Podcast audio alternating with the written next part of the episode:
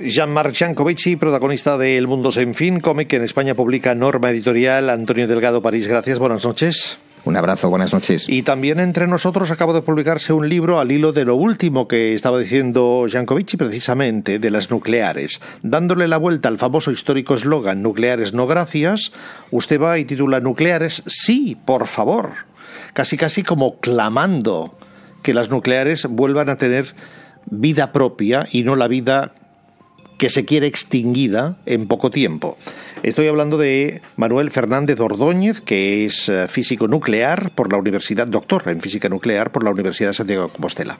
¿Qué tal? ¿Cómo estamos, Manuel? Buenas noches. Buenas noches, muchísimas gracias. Nucleares, sí, por favor. Usted mantiene que la mala fama de la energía nuclear es solo por razones ideológicas. Exclusivamente, por supuesto. ¿Y Chernóbil? Chernóbil ¿Y Fukuyama? Chernóbil es un accidente en una instalación industrial, que al final es lo que es una, una, central nuclear, una instalación industrial. Pero Chernóbil tiene una particularidad, que es una central nuclear que no cumpliría los estándares para operar en un país occidental. Es una central nuclear que sería ilegal en cualquier país occidental una central nuclear que estaba operado, operada por operadores sin la formación necesaria, sin la cultura de seguridad necesaria, sin un organismo regulador que velara por la seguridad de esa central nuclear y además con una cadena de mando autoritaria a la que ningún operador osaría cuestionar ninguna orden de un superior. ¿no? En cualquier caso, no es un ejemplo para las centrales eh, nucleares occidentales y mucho menos para las centrales nucleares españolas que se operan de manera excelente por unos operadores con una cualificación altísima y con un organismo regulador como es el Consejo de Seguridad Nuclear que eh, reporta al Congreso de los Diputados y que vela por la integridad y por la seguridad de las centrales nucleares españolas. Entonces son casos no comparables. Fukushima es eh, unas centrales nucleares que tuvieron un accidente eh, en el cual se vieron involucrados cuatro reactores nucleares tras eh, uno de los mayores terremotos de la historia de Japón con un tsunami posterior que dejó inundado el emplazamiento. Debemos recordar a todos los que nos están escuchando que el accidente de Fukushima ocasionó cero muertos, cero muertos, ningún muerto por radiación en ese accidente y que de ese accidente lo que sí que podemos extraer son unas lecciones aprendidas enormes que han revolucionado una vez más la seguridad de las centrales nucleares a nivel internacional, que se sometieron a unos estrés test de una exigencia enorme y que redundaron en, en unos aumentos de la seguridad con nuevos sistemas y componentes que hacen que las centrales nucleares sean todavía más seguras de lo que ya eran. No busquen en este libro una confrontación con las energías renovables. En él se adopta una posición sencilla, simple y sin ambigüedades. Energía limpia frente a energía no limpia. No hay más. Alerta usted en el prólogo del libro. Pero es que luego va un poco más allá, en defensa propia y de las energías nucleares. Dice usted, las críticas a la energía nuclear se basan en mitos. Pero los mitos hay que combatirlos porque si no se hace, se convierten en verdad. ¿Cuántos mitos se han convertido en verdad a fuerza de ir repitiendo los mitos de la energía nuclear? Pues muchísimos. ¿no? Por ejemplo, que las centrales nucleares eh, provocan cáncer en la gente que vive en las inmediaciones, lo cual es absolutamente falso. Que los residuos radiactivos no tienen solución de gestión, lo cual es absolutamente falso. Que Fukushima ocasionó casi 20.000 muertos, lo cual es falso. Que Chernóbil es un desierto nuclear, lo cual es absolutamente falso.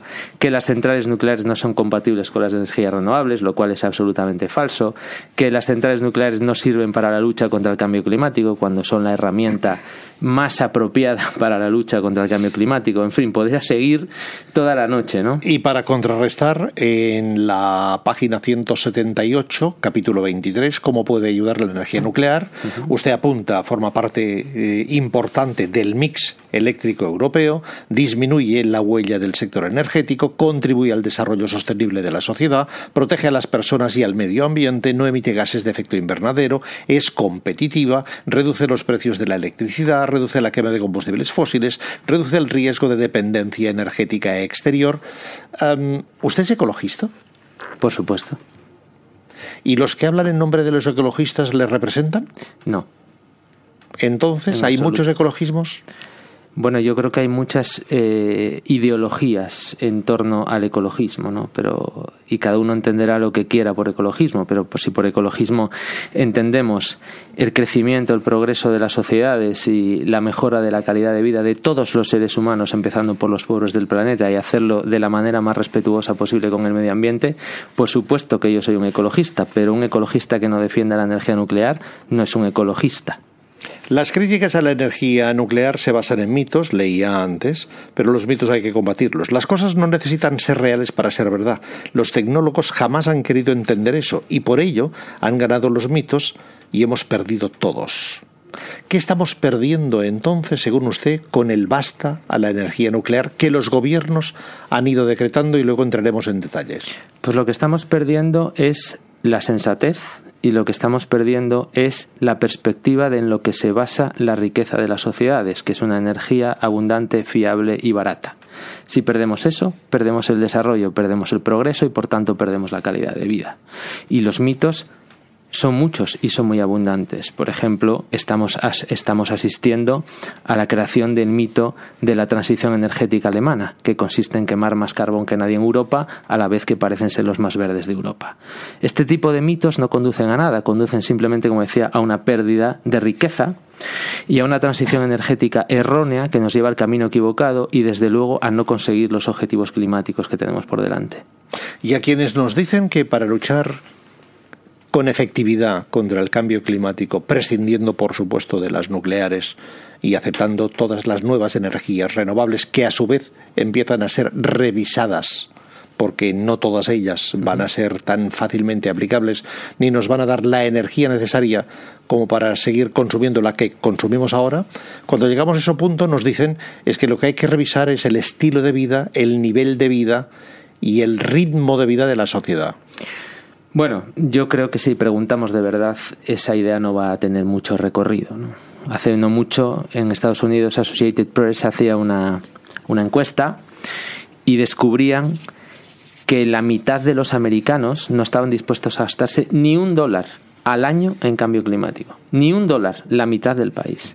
O sea que yo creo que estos, estos argumentos de que tenemos que decrecer o tenemos que consumir menos tienen un recorrido muy corto. Por eso decía yo al principio que lo importante es tener una fuente de energía abundante, fiable y barata y que no emita gases de efecto invernadero para seguir creciendo y seguir desarrollándonos y sobre todo sacar de la pobreza a los 4.800 millones de personas en el mundo que siguen en la pobreza. En el mundo tenemos 800 millones de personas que no tienen acceso a la electricidad ahora mismo en el mundo. Entonces, que desde la moral occidental, con esta superioridad moral que nos caracteriza, miremos a los países pobres y les digamos que el mayor problema que existe en el mundo ahora mismo es el cambio climático, es denostar realmente los problemas que ellos tienen, donde se les está muriendo la gente hoy, no dentro de 100 años. Hay quien dice que las centrales nucleares que se diseñan a partir de ahora o que se han diseñado en los últimos tiempos no tienen nada que ver con las que han dado disgustos, y antes hablamos de Chernóbil, y que la mayoría de los que hablan en contra, alertando siempre acerca del riesgo y del peligro que representan, no se han enterado de cómo se construyen ahora el nivel de fiabilidad de sus instalaciones y sobre todo de seguridad. ¿Cuánto hay de defensa de gremio en esos argumentos? Bueno, la seguridad de la energía nuclear no está en cuestión. Cuando uno va a mirar los datos y uno revisa las estadísticas históricas, tenemos, hemos tenido aproximadamente un poquito más de 600 reactores nucleares comerciales en el mundo a lo largo de la historia, con 18.000 años de experiencia equivalente en reactores nucleares, y hemos tenido tres accidentes, dos de los cuales han ocasionado cero muertos, como decía al principio, y uno ha sido el de Chernobyl, que si es un argumento, es un argumento contra un régimen totalitario y nunca contra la energía nuclear.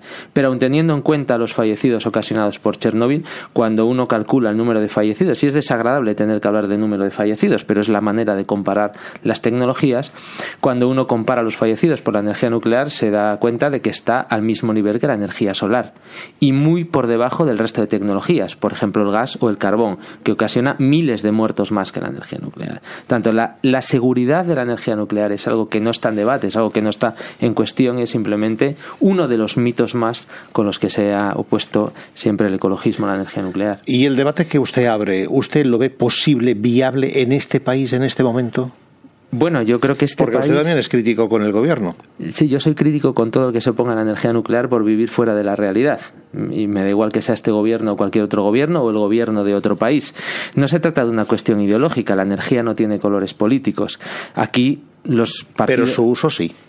Bueno, aquí los partidos verdes se oponen a la energía nuclear, pero el Partido Verde finlandés, por ejemplo, es un partido pronuclear que ha defendido la energía nuclear tanto en Finlandia como en Europa, ¿no? Por tanto, no es un tema de colores políticos, es un tema más bien de idiosincrasias nacionales, ¿no? O en Francia, en Francia la apuesta por la nuclear es una apuesta nacional han gobernado, han gobernado partidos de izquierdas y de derechas, pero la apuesta por la energía nuclear ahí sigue, ¿no?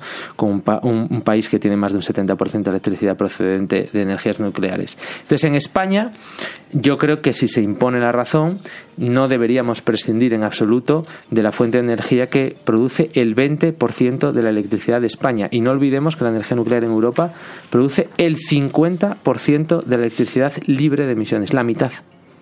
¿Qué le ha provocado lo que ha escuchado de Jean-Marc Jancovici?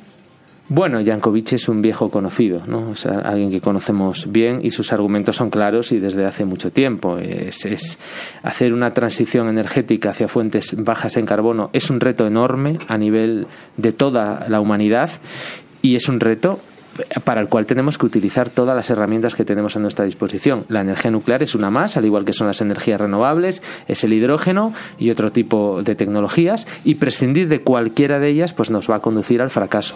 O sea, luchar contra los efectos del cambio climático sin nucleares según usted es un error. Es un error, es un error. Es como si yo le digo, eh, como le digo, la energía nuclear en Europa es el 50% de la electricidad libre de emisiones. Es como si yo le digo que para luchar contra el cambio climático en Europa vamos a quitar toda la solar y toda la eólica que hemos puesto. Pues sería absurdo.